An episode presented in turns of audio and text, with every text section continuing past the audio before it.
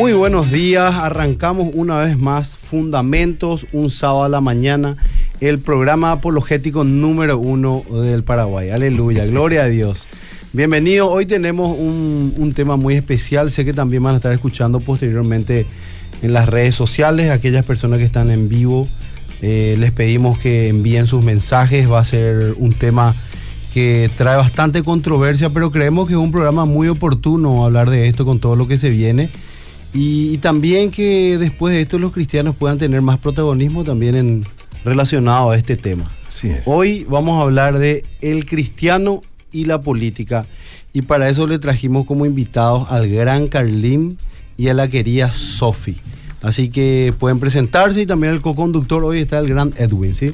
¿Qué tal, Pastor? Buen día. Qué, qué gusto poder estar una vez más en Fundamentos. Hoy estamos hablando de un tema sumamente actual, sumamente pertinente y qué, lindo, justo un día antes ¿verdad? De, de, elecciones generales.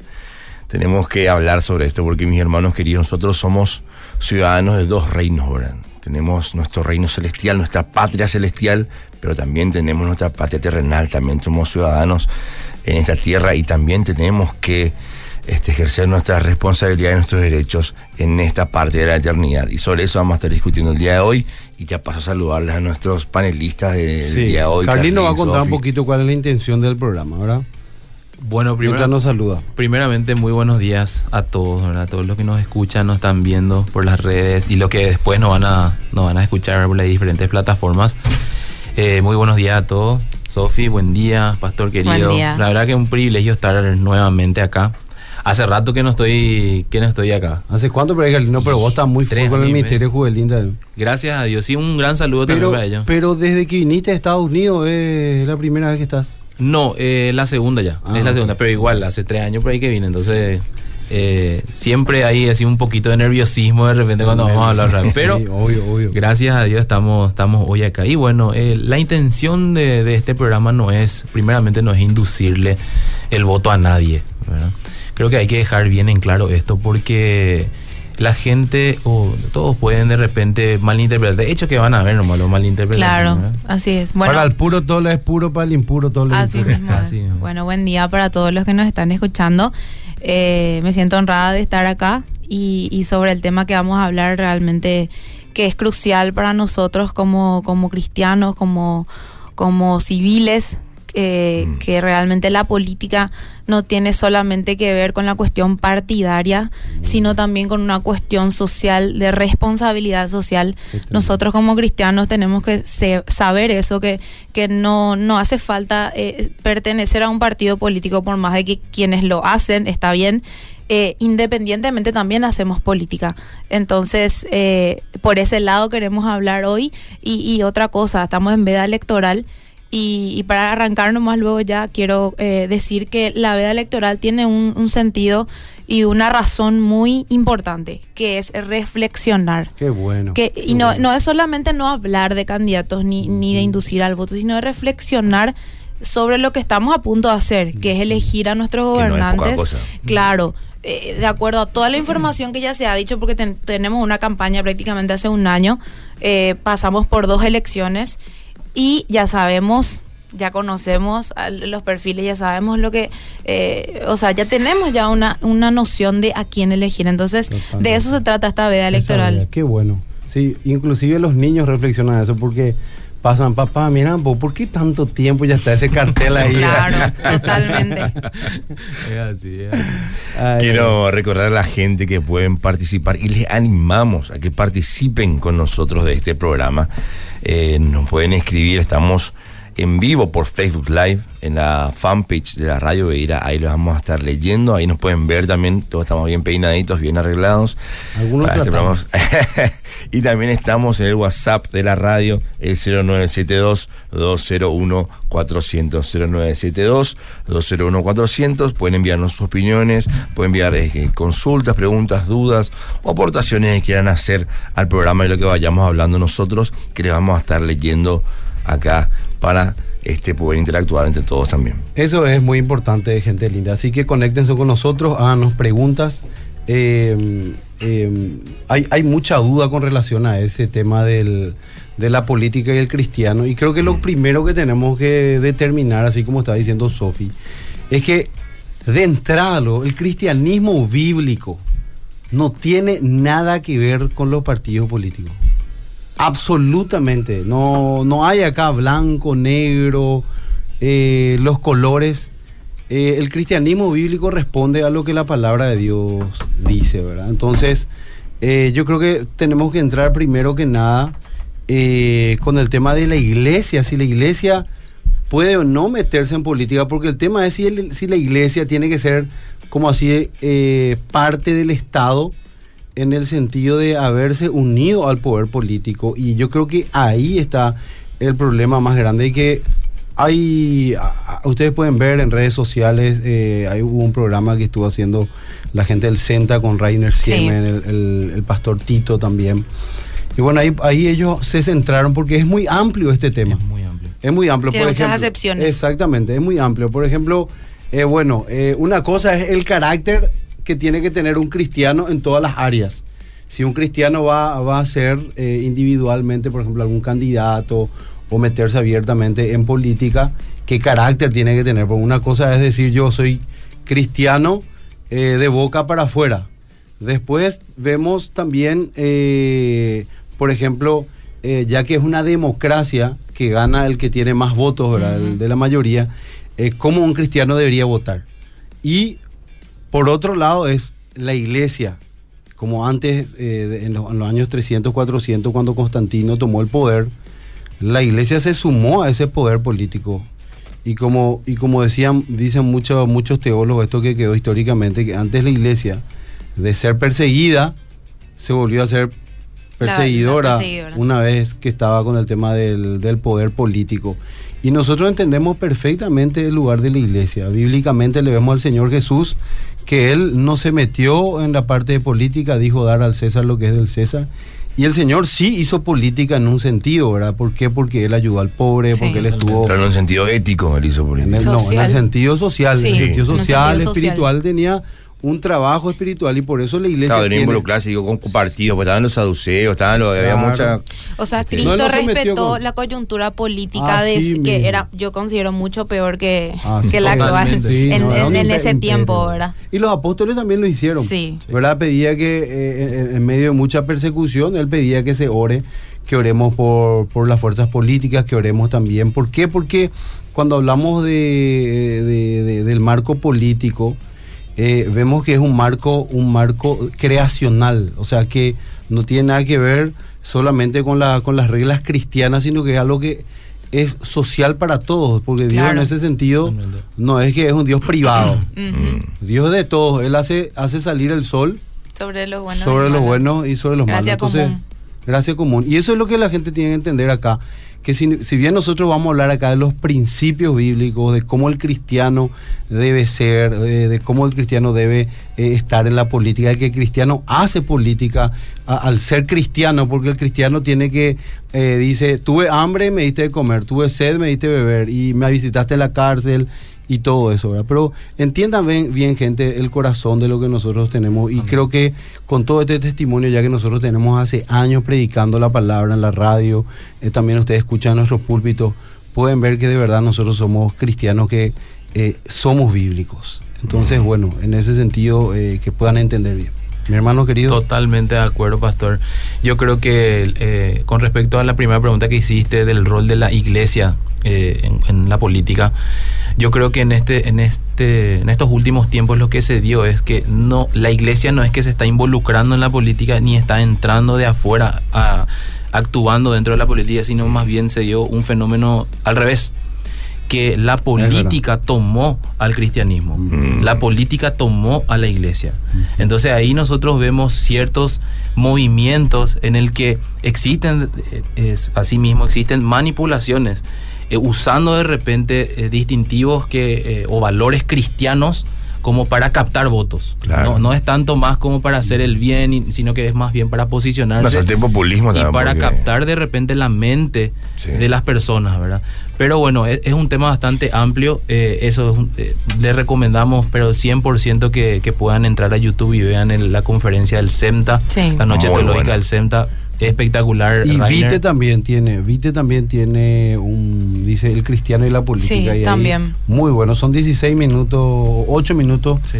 y te da un resumen brutal de todo lo relacionado a la política. Así es. Yo creo que podemos empezar definiendo un poco qué es, lo- qué es la política. Ahí Aunque va. todos tenemos un, de repente, un, Un concepto. Un concepto. Claro.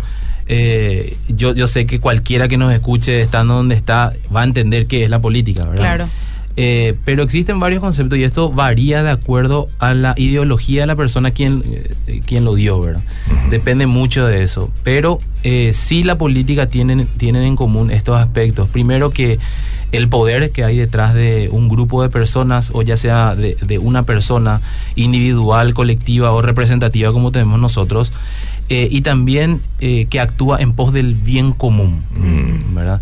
Eh, por ejemplo, la definición que tenía Platón sobre la política era, él decía que la política es el arte de gobernar a las personas con su consentimiento y que el político es aquella persona que domina ese arte. ¿verdad?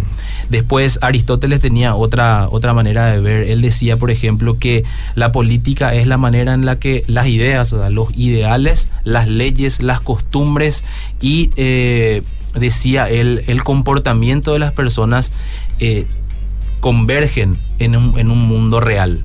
Él decía eso, ¿verdad? Entonces, tiene, va- tiene mucho sentido porque la, la política es transversal realmente a todos los seres humanos. En la historia, eh, todos tuvieron su política. Incluso en la Biblia, y justamente eh, como para entrar, entrar en este tema de, de- de en qué parte habla la Biblia de la política, la Biblia está plagada de política. Sí, sí. Desde el Antiguo Testamento eh, que tenían estrategias políticas, estrategias militares, tenían leyes civiles, que eso forma parte de la Claro, política, totalmente. comportamiento del pueblo, o sea, todo eso forma parte de la política. Así que El que- territorio, el la que- manera de Totalmente. interrelacionarse, todo. Totalmente. Totalmente. Entonces, el que, el que diga de repente, porque existen personas, no, yo no soy, yo soy apolítico. Mm. Claro, mismo cuando, cuando habla de cómo ejercer la justicia, Sí, la ley, o sea, eso, eso. eso es política. Eso es política. Claro. Eso es política. Esa declaración de que yo no soy político, no me gusta, eso es una declaración política. Es una declaración Es una política. declaración política. Una mala, una mala forma de hacer política, pero es una Claro. postura política. Claro que sí. Totalmente. Y no sé si.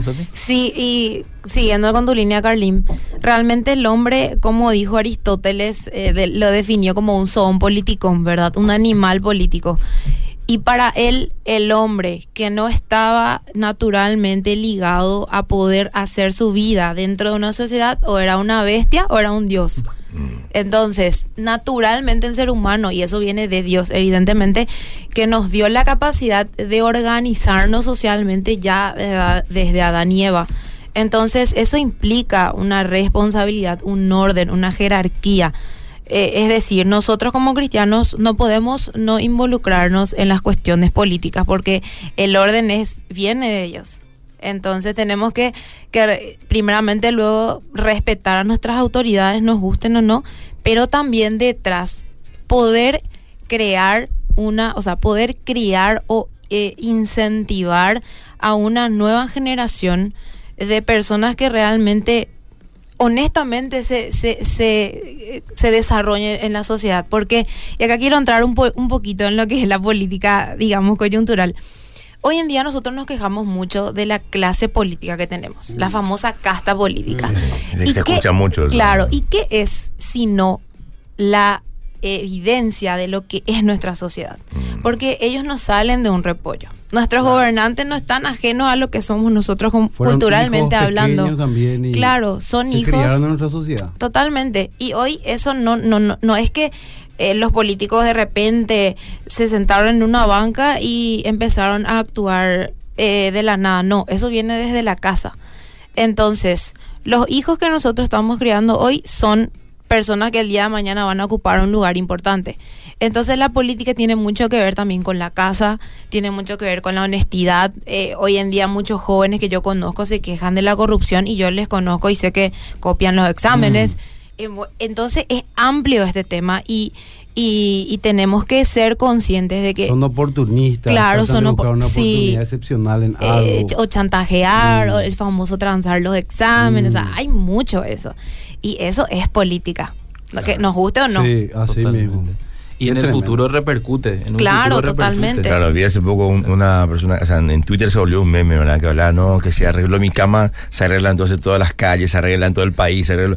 Y obviamente no, no significa eso. Claro. Pero es que parte ya de una esencia cultural. Ese, eso, ese es el punto, ¿verdad? Que ya, si la cultura está normalizado, está bien visto y hasta es alabado aquel que es corrupto, aquel que hace, hace trampas para alcanzar cosas obviamente eso va a repercutir finalmente también en, decisiones mucho más grandes, como son las elecciones, como son eh, escoger nuestros gobernantes. Claro. Todo eso eh, es una cuestión cultural, una cuestión muy grande, muy amplia, que finalmente va a repercutir. No es porque uno sí que uno se levante y arregle la cama, el país se arregla. No, pero ya forma parte de una cuestión cultural, de que, si voy a ser una persona informal, que no es seria, que no es ordenada en cosas de su vida cotidiana y que encima alaba, festeja al que es vivo, al que hace trampas, al, que es corrupto, al que macanea para el colegio ya pasa eso. Pasa que hay una, una idea, sí, hay una idea de, del fin justificar los medios de Maquiavelo, ¿verdad? Que hace años ya habló de eso.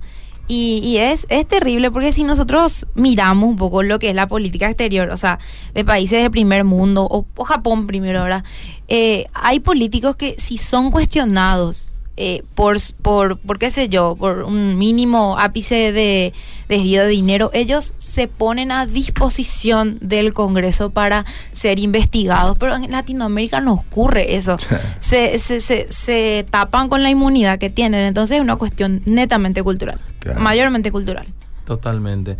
Eh, también eh, decir un poco, y va muy de la mano lo que está diciendo Sofi, que el cristiano no solamente tiene una responsabilidad social, no solamente tiene una responsabilidad con su prójimo, sino que también tiene una responsabilidad con el gobierno. Mm. Ahora, esta declaración que hago no es una declaración nazi ni, ni de repente de una persona tirana, ¿verdad? Porque de repente alguno puede decir, no, espera, nosotros servimos a Dios, no servimos al gobierno, ¿verdad?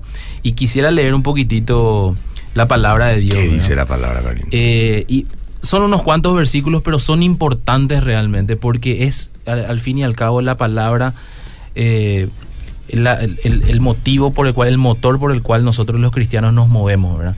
Y decimos que vivimos en un país eh, que es 90%, un poquitito más, estamos de cristianos, ¿verdad? Entonces, el cristiano debe regirse por la palabra de Dios. Así que dice, por ejemplo, Tito 3.1, dice, recuérdales que estén sujetos a los gobernantes, a las autoridades, que sean obedientes, que estén preparados para toda buena obra, que no injurien a nadie, Ahí, por ejemplo, yo creo que ya perdimos todo. que no sean contenciosos, sino amables, mostrando toda consideración para con todos los hombres. Romanos 13.1, sométase toda persona a las autoridades que gobiernan porque no hay autoridad sino dada por Dios, y las que existen por Dios son constituidas. También vemos, por ejemplo, el rol del gobierno en, refrenar el mal. Mm. Y vemos en Isaías 10, dice, hay de aquellos que dictan leyes injustas y prescriben tiranía para apartar del juicio a los pobres y para quitar el derecho a los afligidos de mi pueblo, dice el Señor, para despojar a las viudas y robar a los huérfanos. Y acá vemos, por ejemplo, de cómo el Señor o la iglesia del Señor debería de estar preocupada por estas, eh, por estas eh, realidades diferentes o estas realidades eh, que, nos, que nos son favorecidos, por los menos favorecidos. El Señor Jesucristo mismo en su ministerio, cuando Él vino, eh, sanó a los enfermos, se preocupó por las personas más necesitadas, eh, cuando la gente tenía hambre les dio de comer, cuando tenían sed les dio de beber. Entonces es un llamado también a todos nosotros a que podamos ejercer este esta autoridad que Cristo mismo nos dejó. Esto no es... la famosa parábola del buen samaritano también. Totalmente. Uh, buenísimo, buenísimo. Ese es tremendo. Y ese principio es conocido por la Biblia, por Cristo, por el Evangelio. Hoy una persona que no es cristiana, te, vos le decís buen samaritano y vas a saber a qué nos estamos refiriendo, porque ahí hay un principio muy grande que es la ayuda desinteresada y que incluso los cristianos de los primeros tiempos, de, de, de, después de Cristo, ¿verdad? Nosotros fuimos, digo nosotros, ¿verdad? Me, me atrevo a decir eso, eh, fuimos los que empezamos a, a, construir los primeros hospitales, a construir los primeros orfanatos. Y eso es una responsabilidad social. Incluso el cristianismo le dio prioridad, por ejemplo, a las mujeres y a los niños, ¿verdad? Totalmente. Le dio el valor que nos tenían en ese entonces. Y, y, hoy en día los niños y las mujeres son de interés público estatal, hay leyes que los protegen. Entonces, y era, era un fíjate que era un mandamiento que Santiago dice, la religión, la verdadera religión es ayudar a los huérfanos, a las viudas. Así Buenísimo. Tremenda parte de la sociedad. Carlín, una cosita eh, que estabas diciendo. Justamente, eh, de repente no se enseña mucho eh, en nuestra cultura. Economía. Nadie nos enseña en el colegio a usar el dinero. Finanzas. Nos enseñan a gastar la plata. Excel. ¿Verdad? Excel y cosas así. Y otra cosa de la cual nunca hablamos es la política. Eso es en, la parte educacional, ¿verdad? Claro. El niño no sabe, no maneja, no, no tenemos conceptos. Esperamos llegar a la adultez y ahí vamos aprendiendo de la calle. Totalmente. Y es lo que sale en la tele. Y a nivel popular, el famoso, no se habla de fútbol, de, política, y religión. Y religión. Esos son mitos, Carlín, ¿no es cierto? Esos son mitos porque incluso la palabra de Dios misma nos manda, primeramente, contender con nuestra fe, o sea, defender la fe apasionadamente, ¿verdad? Eh, la palabra de Dios nos manda a, hacer apologética, que es la defensa de la fe, lo que, lo que acá se hace cada sábado. Se defiende la fe de una manera racional, bíblica, teológica, lo que sea, se tiene que hablar de religión. La misma cosa pasa con la política. ¿Por qué? Porque implica un servicio al prójimo y como cristianos nosotros, y, les digo así, estamos obligados a ayudar al prójimo. Ahora, más bien, no sé si obligado es la palabra, sino que más bien es un fruto ya. Eh, dijiste algo muy importante, pastor, eh, sobre el libro de Santiago. Y él habla mucho de la fe con las obras. Y él dice que la fe sin obras es muerta. O sea, vos podés decir que sos cristiano, vos podés decir que sos buena gente, vos, vos, podés decir que sos ah, un sueño, ¿verdad? Pero si vos no le estás ayudando a tu prójimo, no te sirve de nada. Es así. Muéstrame tu fe y yo te mostraré tu fe con tus obras, dice, claro. dice Santiago, ¿verdad? Y me gustaría tomar un poquitito de tiempo con este versículo y poner a disposición de ustedes para ver qué opinan. Si esto es reflejo de nuestra sociedad, porque imagínense, esto es un mandato de Dios para la sociedad. A ver. Escuchen lo que dice. Dice Romanos 13:3. Las autoridades no infunden temor a los que hacen lo que está bien, dicen, sino a los que hacen lo malo. ¿Quieres vivir sin temor a las autoridades? Haz lo correcto y ellas te honrarán. Las autoridades están al servicio de Dios para tu bien. Dice, pero si estás haciendo algo malo, por supuesto que deberías de tener miedo, porque ellas tienen el poder para castigarte. Están al servicio de Dios para cumplir el propósito específico de castigar a lo que hacen lo malo. Por eso tienes que someterte a ellas no solo para evitar el castigo, sino para mantener tu conciencia limpia. Por esas mismas razones también paguen sus impuestos, pues los funcionarios, los funcionarios de gobierno necesitan cobrar su sueldo. Ellos sirven a Dios con lo que hacen. ¿Cuántas veces hablamos del funcionario público? Que. El funcionario público está sirviendo a Dios. Así que vos, funcionario público que nos estás escuchando, mm. tu trabajo es un servicio. Sé honesto, varón. Sé honesto. Así mismo. Y, acá dice, ¿verdad?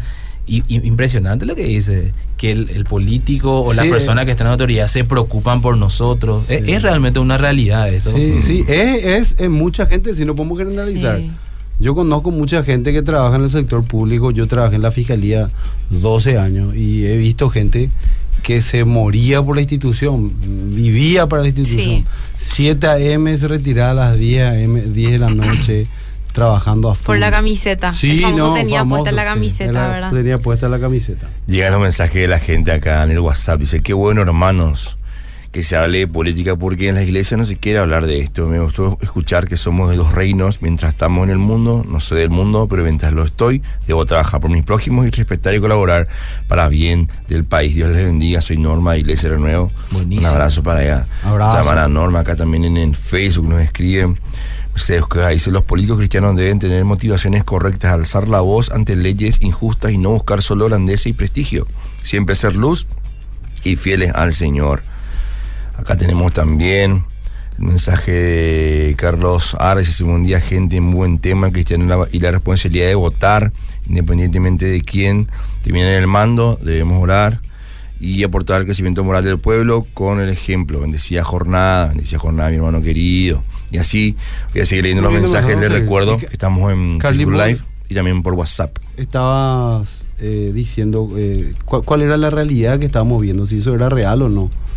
Así mismo, porque eh, hay un descontento realmente de la ciudadanía, ¿verdad? Hay un descontento y es algo totalmente natural que de repente uno piense, sabes que no te meta en la política Mm. porque la política es corrupta, porque la política es sucia, porque te vas a corromper si entras, el sistema te va a empujar, etcétera, etcétera, etcétera, ¿verdad?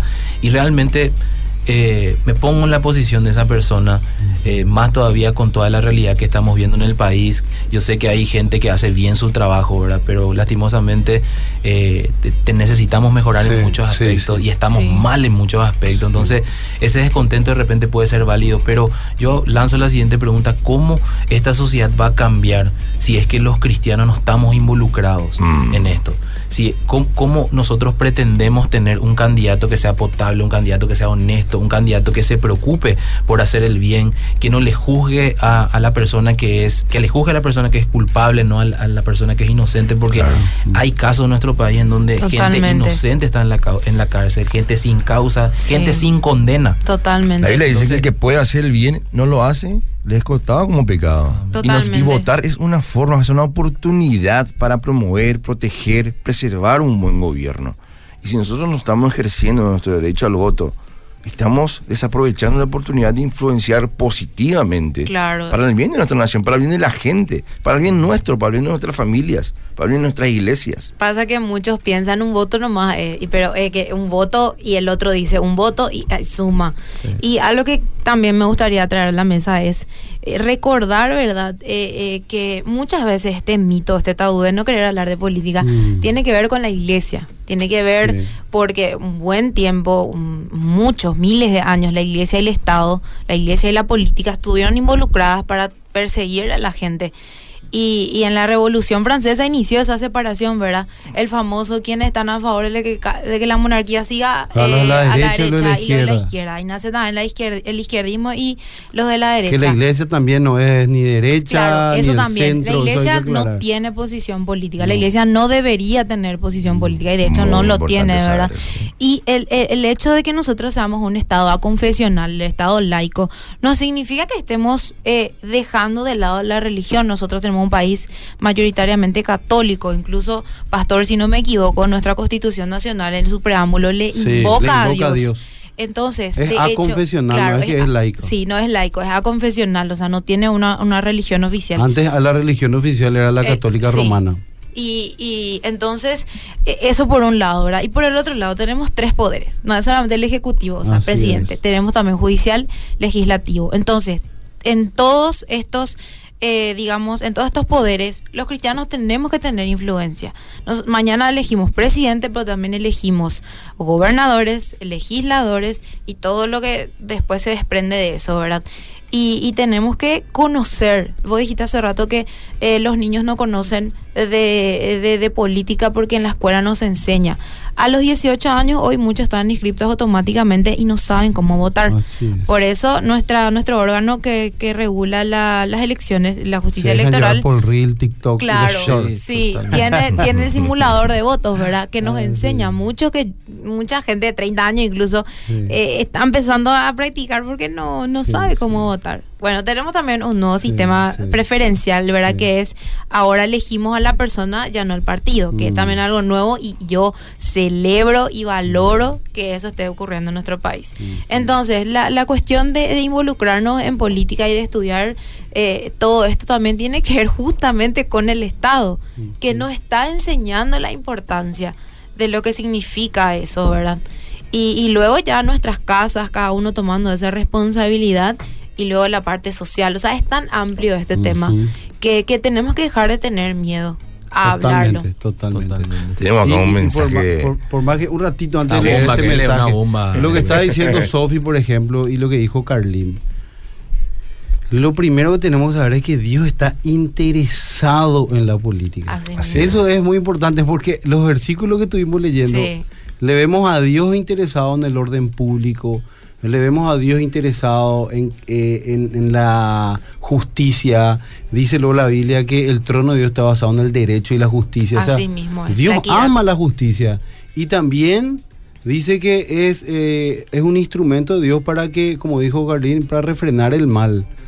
A nadie le gusta el mal. ¿A quién le gusta el mal? Por favor, no hay alguien así que uno dice, no, no, yo estoy a, favor del mal.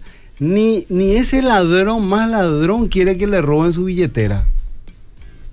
Ese ladrón más ladrón quiere que cuando está manejando su vehículo eh, se plaguea en el tránsito. La gran 7, toca la bocina.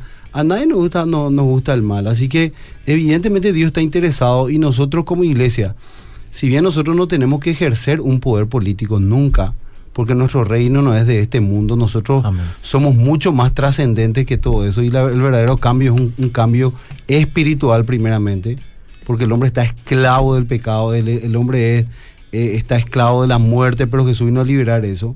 Pero más, más aún así, la iglesia es protagonista siempre, como vos dijiste, Sofi. La iglesia es la primera que empezó a trabajar con los huérfanos. En Roma eh, eran los que iban a agarrar a los, a los, a los bebés que eran tirados a, a, a los basureros. Los enfermos. A los enfermos. Entonces, a raíz de todo eso, las universidades, ¿por qué? Porque la Biblia eh, nos llama a que nosotros nos instruyamos, que le instruyamos a la gente, porque a través de la educación se hacen muchas cosas. Entonces, la iglesia debe ser protagonista. Totalmente. En ayudar, en trabajar. Es más, en la pandemia, yo le vi más a la iglesia, porque nosotros tuvimos la pandemia metidos. Súper metidos. vos le vi a los hermanos con esas alergias, eso así más débiles ahí metidos en los hospitales, metidos eh, dando comida, todo dando esperanza, sí. Entonces, víveres.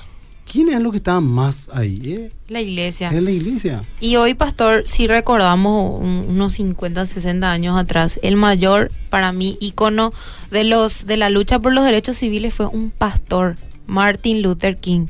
Él era reverendo, pero él luchó por la justicia social, o sea, por, por, por el, el, o sea, digamos, cómo se vivía en Estados Unidos, mm. eh, digamos, la, discriminación racial. Él murió luchando por, por el famoso discurso Tengo un sueño, ¿verdad? Mm. Y eso también es un ejemplo. Eh, digamos, podíamos entrar en un debate él siendo pastor y su lucha, pero el tema es eh, recoger lo bueno, que fue que él se tomó una responsabilidad de luchar pacíficamente, porque eso también se trata. Eso un testimonio Eso es un testimonio para nosotros, porque sí, nosotros podemos eh, digamos, estar en desacuerdo con muchas cuestiones, pero siempre la paz tiene que, digamos, primar. Tengo un enojo, pero la palabra nos dice, airate pero no peques. no peques. Entonces no, no tenemos que tampoco involucrarnos en estas revueltas que, que suelen acá en nuestro país, ¿verdad? Muchas veces hemos visto y que terminaron muy mal. Sí, sí, eso, eso es una vergüenza también utilizar ese tipo de medios. Y, y yo creo que vemos los medios legales porque realmente somos unos privilegiados en un sentido por la constitución que tenemos y porque nuestras leyes son de primer mundo. El tema es de repente cómo se va manejando todo eso. Y creo que también eh, desde el punto de vista legal tenemos la manera de poder influenciar. Totalmente. Y por eso es importante que el cristiano, eh, aquel que tiene ese llamado a ser político o a hacer política, ¿verdad? Que, tiene, que tiene, tenga esa vocación de servicio, se meta a la, política, se meta a la arena política y que, que eh, ejercitar un poco también el, el discernimiento y ejercitar la sabiduría de Dios como para eh, eh, impactar a una nación. Estabas hablando de, Martin Luther King, él utilizó principios cristianos, o sea, incluso sus propios principios fueron lo que le impulsaron a luchar contra esa injusticia, ¿verdad? En África creo que también estaba un un obispo anglicano que se llamaba Desmond Tutu. Y él, por ejemplo, fue una persona que luchó en contra del apartheid en esa época, ¿verdad? O sea, que él activamente eh, el rol de la iglesia debe de cumplir un, eh, valga la redundancia, un rol dentro de la política, pero no que la política entre dentro de la iglesia. de la iglesia. Exactamente, que secuestre la iglesia. Como, como vemos que, está pasando de repente, ¿verdad? Entonces es importante que, haya más cristianos que se involucren, cristianos que se candidaten, que no busquen lo suyo. O sea que lo que eh, podemos ver que es bíblico que uno pueda individualmente inmiscuirse en la política. Totalmente. Y Dios es aquel que va a dar la sabiduría para moverse en ese mundo. Y hay que hablar también bien y claro, la realidad política del Paraguay es eh, yo sé que en todo el mundo se maneja de una manera corrupta, ¿verdad? Pero la realidad de nuestro país es que tiene que pagar favores, tiene que mm. someterte a fulano, a sultano, tiene que estar bajo... Entonces requiere también de un juego de Tienen que ser astuto como la Biblia dice, astuto como, serpiente, y sencillo como paloma. Imagínense, por ejemplo, la influencia que pueden tener los cristianos en la política que cuando hablamos de una de las constituciones que fue una de las bases de casi todas las demás constituciones democráticas del resto, que es la, constitución de los Estados Unidos, fue, este, se basa en principios evangélicos cristianos puritanos. De, la igualdad, de, la igualdad eh, También nuestra constitución. claro, por eso, eso fue la base de muchísimas constituciones del, resto del mundo. Porque de repente cuando alguien dice, no, pero ¿cómo que la constitución está basada en la Biblia? cuando hablamos de igualdad ante la ley, habla de derechos, todo eso tiene que ver con, valores, principios cristianos. Las leyes mismas. Totalmente. Esos son principios cristianos. Quiero nada más leer unos mensajes acá. Dice, excelente tema y acertados abordajes. Estamos escuchando atentamente. Saludos a todos, al CIES y Fabricio Gamarra. Un abrazo a al CIES, el queridísimo Fabri. Tenemos acá un, hermano mandó un mensaje muy largo que no voy a leer. Fabri va a hablar en eh, juveniles. he visto. Tenemos un mensaje muy largo, pero sí habla, por ejemplo, sobre su vocación de ser op pastor o político, creo que también ya estaban respondiendo un poquito sobre eso. Y hay un mensaje muy interesante. Vamos a por ese tema de. Mm. Vamos, vamos a ir respondiendo hacia sí, final, hay, hay, una persona que está, se, está quejando muchísimo porque dice: ¿Cómo puede ser que Dios ponga un, un político corrupto? ¿Cómo, va a poner gobernante corrupto? Dicen que Dios pone y eh, la gente vota. ¿Cómo, lo que eso? Dios, Dios lo que. Voy a explicar eso. Dios en su soberanía, Él se mueve, se mueve de acuerdo a su propósito eterno. Eso es lo que hay que entender, pero eso es totalmente secreto y de Dios. Claro. Porque Él no está, Él nos está llevando al cumplimiento de sus propósitos eternos. Claro. Entonces nosotros vemos, demasiado vemos nosotros como que ahora Dios está permitiendo que fulano sea, pero no sabe todo lo que vamos a pasar. Mm. Imagínense que Dios estaba usando eh, por mal y pronto al, gobierno, al, imperio, y dice también una, una, una palabra profética que dice, Poncio Pilato y todos eh, se, han levantado para que no se cumpla la misión de tu Cristo, le dicen en Hechos 4. Mm. Danos de nuevo para predicar la palabra. Porque el objetivo del propósito eterno de Dios era el de nuevo para predicar la palabra y es el objetivo del Señor. Entonces, eh, Dios en su soberanía va a usar todas las cosas para el cumplimiento de su propósito eterno. Y, es importante. y en su omnisciencia también. Claro. Yo creo que muchas eh, muchas de nuestras dudas son eh, o van a ser aplacadas, ¿verdad? si es que nosotros estudiamos el carácter de Dios. Totalmente. Si estudiamos su omnisciencia, por ejemplo, de que sus pensamientos son más altos que los nuestros. Eso a nosotros ya nos deja en una posición de, mira, Dios está allá, nosotros estamos acá, nos sometemos a lo que Dios en su soberanía nos da. Incluso eh, Job dice, ¿verdad? Recibiremos solamente el bien de Dios y no el mal, dice. Claro. Entonces, para nosotros de repente nuestra mente limitada no entra la idea de cómo Dios va a permitir gobernantes así para nosotros, ¿verdad? Pero no sabemos cuál es el propósito que hay detrás, en los peores momentos de la historia, mm. en, los peores gobiernos de la historia. Ahí fue en donde los cristianos más nos levantamos. Más nos levantamos, más se avivó nuestra fe, en donde más generaciones impactamos, más gente se donde convirtió. más gente se convirtió. Es que eso que no hay que perder de vista. Dios nunca deja de estar en el trono. Dios nunca deja de estar en el trono. Dios siempre va a ser soberano. Entonces, cuando hablamos del tema de acá entra la famosa eh, soberanía. Sí, soberanía de Dios, este responsabilidad del hombre, ¿verdad? Porque el Señor en su soberanía también dispone la forma en la que Él va a ejercer esa soberanía y, en nuestro medio democrático, nosotros con nuestro voto estamos cumpliendo la voluntad de Dios. Claro. Quisiera, quisiera hablar de una situación sobre ese punto nomás. Ahora me acordé sobre un escenario político que se dio con el primer rey de Israel que fue Saúl. Sí. El pueblo de Dios, viendo que todos los, los demás pueblos alrededor tenían reyes. Y ellos no. Fueron, ellos no, porque Dios era su rey. Claro. Se fueron a consultar al profeta Samuel y le dijeron, queremos para nuestro rey. Queremos porque todo el mundo tiene rey, queremos nuestro rey. Y Dios le responde a través del profeta, porque Dios hablaba a través de su profeta en esa época, y le dijo, no, díganle al pueblo que yo soy su rey. Entonces el pueblo siguió insistiendo y Dios les dio un rey. Sí. Conforme a sus corazones, dice. Entonces eh, se levanta el rey Saúl y de ahí vemos que no, no fue la voluntad perfecta de Dios, sino fue una voluntad permisiva de Dios, como lo dice Sproul. Pero al mismo tiempo Dios utiliza eso. Nosotros por eso no sabemos cómo, cómo es que el pensamiento de Dios, Que la profundidad del pensamiento de Dios en ese sentido, porque a raíz de, de ese primer rey que el pueblo pidió y que Dios le dijo no, vino el Mesías. Claro. Entonces Eh, no, vemos y un en- en- propósito detrás de Claro, todo. Deuteronomio 13 ya vemos que antes de que ellos entren a la tierra prometida, Mm. Dios ya les dice a ellos, Sí. bueno, cuando entren a la tierra y ustedes quieran poner rey, el rey tiene que tener esta característica, Claro. no tiene Claro. que tener muchas mujeres, tiene, no tiene que irse detrás del poder y Mm. todo eso. O sea, obviamente el propósito de Dios de un principio era prometer un reino, sobre todo que iba a ser el Mesías. ¿verdad? Claro, y sobre lo que estaban diciendo Carlina acerca de los profetas, yo ayer estuve leyendo una frase de un teólogo británico que se llama Robert Otley, que dice, los profetas del Antiguo Testamento, a pesar de su ardiente celo por la reforma social, no tenían como norma participar en la vida política o reclamar reformas políticas. Ellos deseaban no ser me- no mejores instituciones, sino ser mejores hombres. O sea, los profetas tenían esa, ese, ese sentido de, de, de responsabilidad en- dentro de la sociedad de influir para un, un- correcto, digamos, una correcta forma de vida en todas las esferas.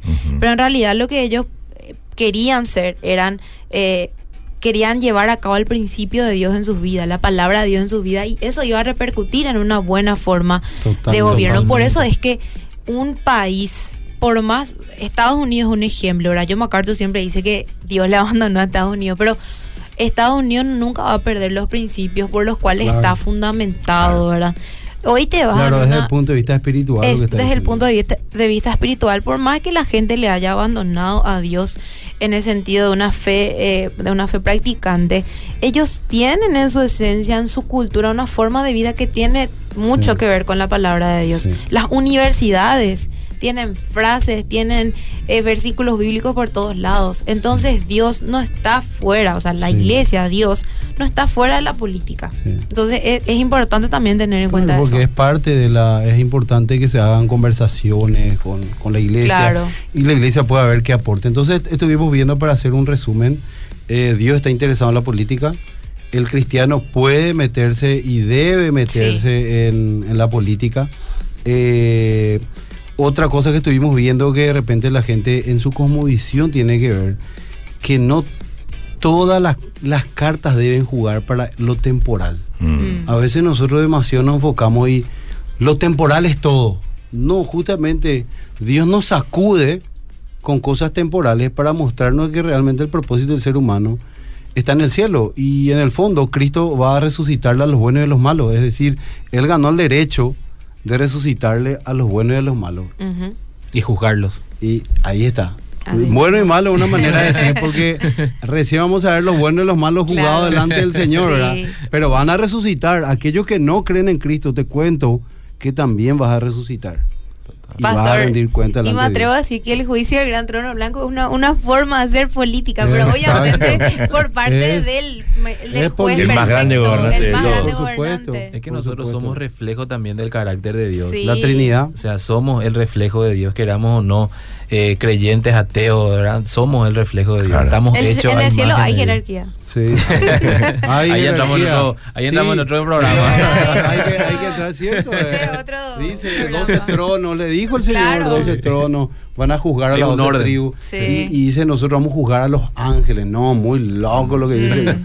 Vamos a ser juristas. Bueno, eh, Tenemos gente mensajes. linda, vamos a leer los mensajes, podemos continuar. Tenemos 15 minutos y este programa está brutal. Uno acá dice alguien, la experiencia siempre demuestra que el cristiano que se mete en política se corrompe, dice alguien. Acá dice, excelente programa. ¿Cuál sería el candidato por quién votar? Sin decir nombre, ya pide a alguien Ahora, acá. vamos- ahora vamos a decir, justito Dice, buen y bendecido día, podríamos leer Éxodo 18-21, donde se describen los requisitos para ser electo. Ah, mencionamos hace leer, rato. el pastor. Ah, sí, Sí. el pastor dijo. Eh, bendiciones, gracias por sus enseñanzas. Saludos acá al hermano, dice, qué buen tema, hay que saber votar. A ver, acá alguien elogia la facha del pastor. Tremendo. Ya, si tenemos, sí, sí, sí, ¿Cómo llegando los mensajes. Algo, algo que yo quiero ya sumar en- en- en- en- sobre este tema es que escuché mucho hablar de, como diciendo como una, como un lamento, ¿verdad? De que, ah, pero el tema es que voy a votar por el, hay que votar por el menos peor, decía, escuché mucho eso. Pero es una realidad que siempre nos va a tocar, mi querido hermano. Siempre vamos a tener que votar por el menos peor. Y paso a explicarme. Si nosotros vamos a la luz de la palabra, no hay bueno. Ni hay ninguno bueno. Todos, todos están de, este. Todos estamos. Claro, todos. O sea, siempre vamos a tener que escoger el menos peor. Eso es una, realidad con la que vamos a tener que convivir por el resto de nuestras vidas. Uno vamos, vamos a tener que buscar, claro que sí, un candidato que más se, se acerque a nuestros ideales este, morales, principios, eh, eh, en general. Pero siempre el tema de votar por el menos peor va a ser una realidad siempre. Pero es, es, es, muy bueno realmente que la gente tenga también esa inquietud, mm. porque claro. eh, realmente nuestro pensamiento no debe ser conformista en ese sentido, ¿verdad? Obviamente tiene que ser real porque hay una realidad, Es, es, así desde hace años que estamos eligiendo, así como está diciendo, pero el ideal tiene que ser... Eh, bueno, vamos, no sé si que podemos entrar en este, en este tema ya, ¿verdad? Hay que entrar, eh, no, nos queda otra. ¿De cuál es el ideal pero yo, que Dios quiere? Sí, esa pregunta, hermana, la primera, que el cristiano se corrompe cuando entra. Mm. No es así, no hay que generalizar. No, es no hay que generalizar. Es cierto que tal vez va a tener que pasar por situaciones muy difíciles. De presión. De mucha presión y todo lo demás. Pero no es así, hay demasiado testimonio. Por ejemplo, hay una diputada, eh, Milagros Aguayo, que está en Perú, que es esposa de pastor, y ella a full están diputados peleando por la vida, la familia, y ahora consiguió muchísimas leyes. Sí. Entonces, evidentemente no... hay ejemplos malos, pero ah, también... Hay ejemplos malos, pero no podemos, no podemos generalizar de que va a ser difícil, de que la coyuntura acá es todo un sistema medio trambólico, como se dice, porque es todo un arte, ni nosotros lo entendemos, no, sé cómo es el tema de la mesa, es todo un arte que está ahí con ese tema, ¿verdad? Pero no necesariamente el cristiano va a corromperse, va a tener muchas tentaciones, como lo tenemos en cualquier momento de la vida, y va a tener que vencer. y pastor, incluso me atrevo a decir, estamos en los partidos políticos tradicionales que son, como hace rato le dije a Carlina, es un fenómeno social, ¿verdad? Sí. Eh, los dos partidos que tenemos más grandes.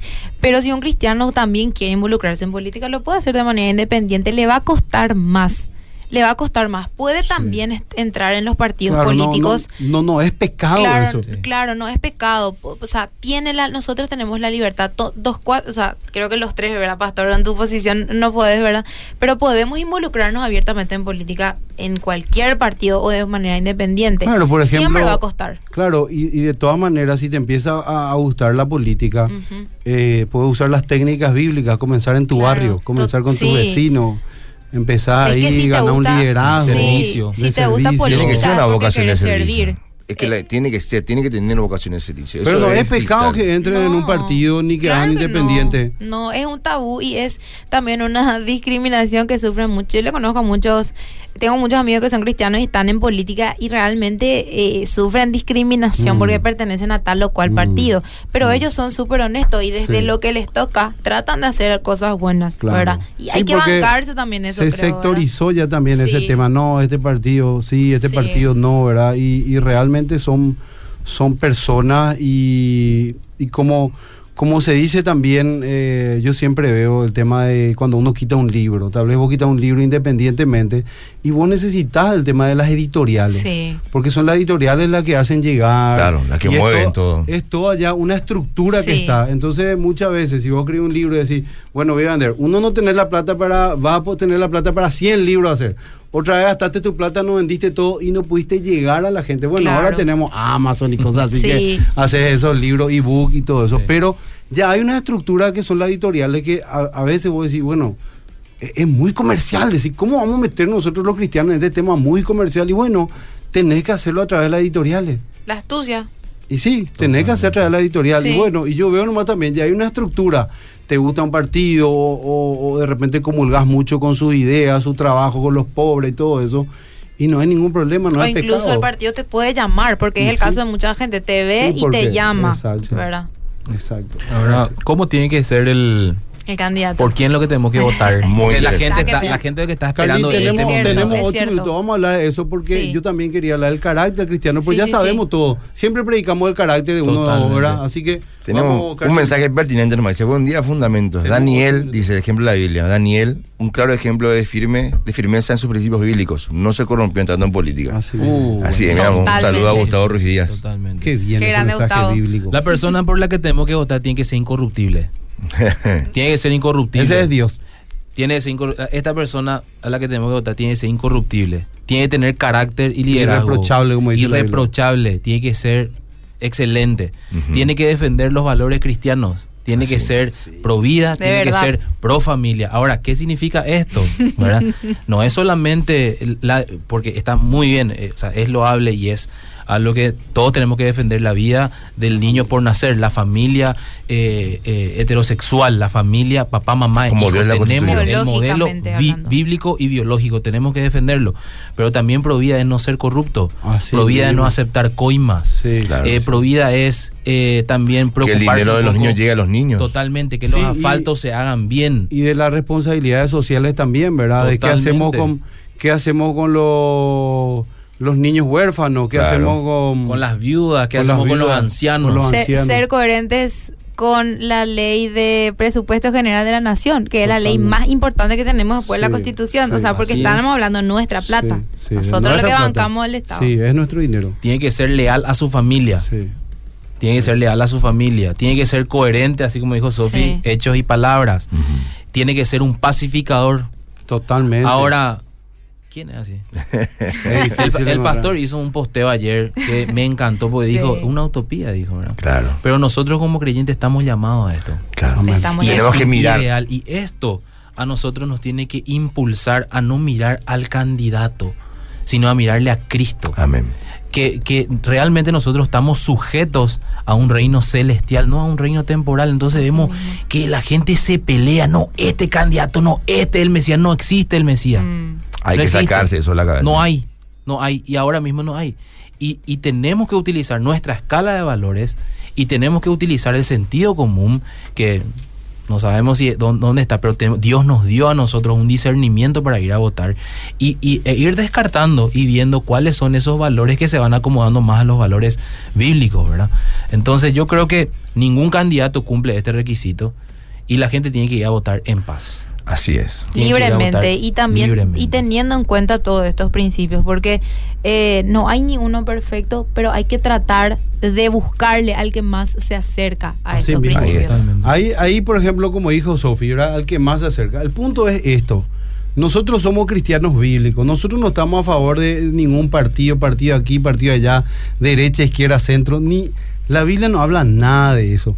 Pero nosotros tenemos que hacer y velar para que los principios bíblicos siempre se manifiesten, ¿verdad? Dios ama la vida, Dios ama el derecho, Dios ama eh, una, una sociedad ordenada, ¿no? Él dice que él aborrece la violencia, aborrece a aquellos que eh, derraman sangre inocente, Sí. con todo esto que estamos pasando, la seguridad y todo lo demás. Dios ama todas esas cosas, entonces no es que nosotros le decimos a la gente acá, eh, eh, vos votá por el grupo que defiende la vida, la familia, todo eso. No, nosotros lo que estamos llamando al pueblo cristiano es a que vean los principios bíblicos y que esos principios bíblicos puedan decir, bueno, este es el candidato que más conviene relacionado a todos los principios bíblicos, ¿verdad? Y además también teniendo en cuenta que la gente sataniza mucho a, lo- a los candidatos. Estos son del diablo, estos no son del diablo. Y eso no, no es así. E- e- Este sistema que tenemos de votaciones es la democracia. ¿verdad? E- Gana el, el ¿Qué más votos tiene? El que más votos tiene, no importa si es que, o sea, Claro. así que al final eh, la Biblia misma nos dice que no porque la mayoría está de acuerdo con algo significa que algo va a ser Claro. verdad. Inclusive en la Biblia eh, nos llama, eh, nos, nos muestra en, en el Antiguo Testamento cuando había una teocracia, Mm. ellos em- empezaron a, a llamar bueno a lo malo. Crearon leyes sí malas. ¿Por qué? Porque le convenía en ese grupo al grupo que gobernaba y así también ahora.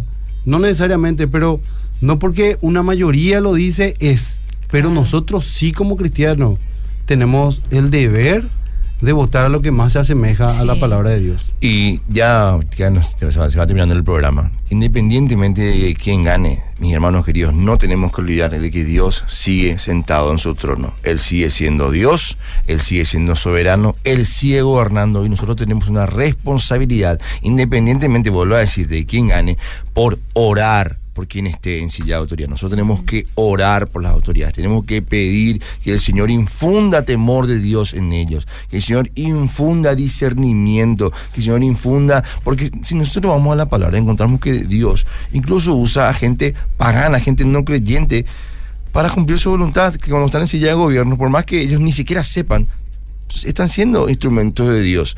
Y nosotros tenemos que orar por ellos, tenemos que pedir por ellos, porque esto agrada, agrada a Dios. Primera de Timoteo 2, 1 al 4, así lo dice, tenemos que orar por ellos, tenemos que pedir por ellos. Bueno, Y- yo, sí, Ya, eh, lo último nomás, que tenemos que que, recordar también- es que no es este un partido lo que la iglesia, eh, la- nuestro país necesita, no necesita un partido político, nuestra, nación lo que necesita es de Cristo. Ningún candidato va a venir a solucionar todos los problemas, ningún eh, presidente, eh, senador, diputado va a venir a solucionar todos los problemas que tenemos. Y además que el problema más importante que tenemos es nuestro problema con el pecado, así que esa ese problema solamente lo puede solucionar el Señor, de Cristo lo que necesita la, nuestra nación y nosotros, mis hermanos, tenemos que y la trabajar iglesia por es la que da el testimonio del Señor. Sofi sí. y Carlín, eh, algo para Sí, despedirse. eh, me gustaría cerrar con dos cosas. Uno, eh, concientizar a la gente sobre la importancia del voto. Es, un, es una obligación, dice, pero también un deber, más por el lado del deber. Es nuestra responsabilidad ir a votar por quien nosotros queramos.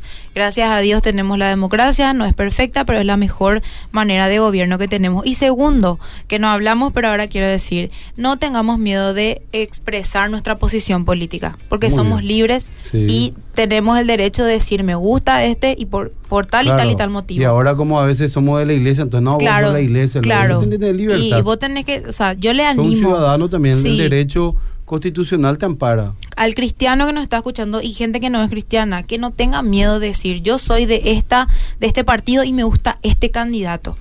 Tenga mi fundamento sentido o no, tenemos Claro. el derecho a expresarlo. Así es. Kalim, Amén. Yo me quedo con lo que dice Sofi. Y a, a un llamado a la paz en este. Amén. en este tiempo. Que no hayan videos virales, que no hayan tumultos, que no haya muerte, que no haya derramamiento de sangre.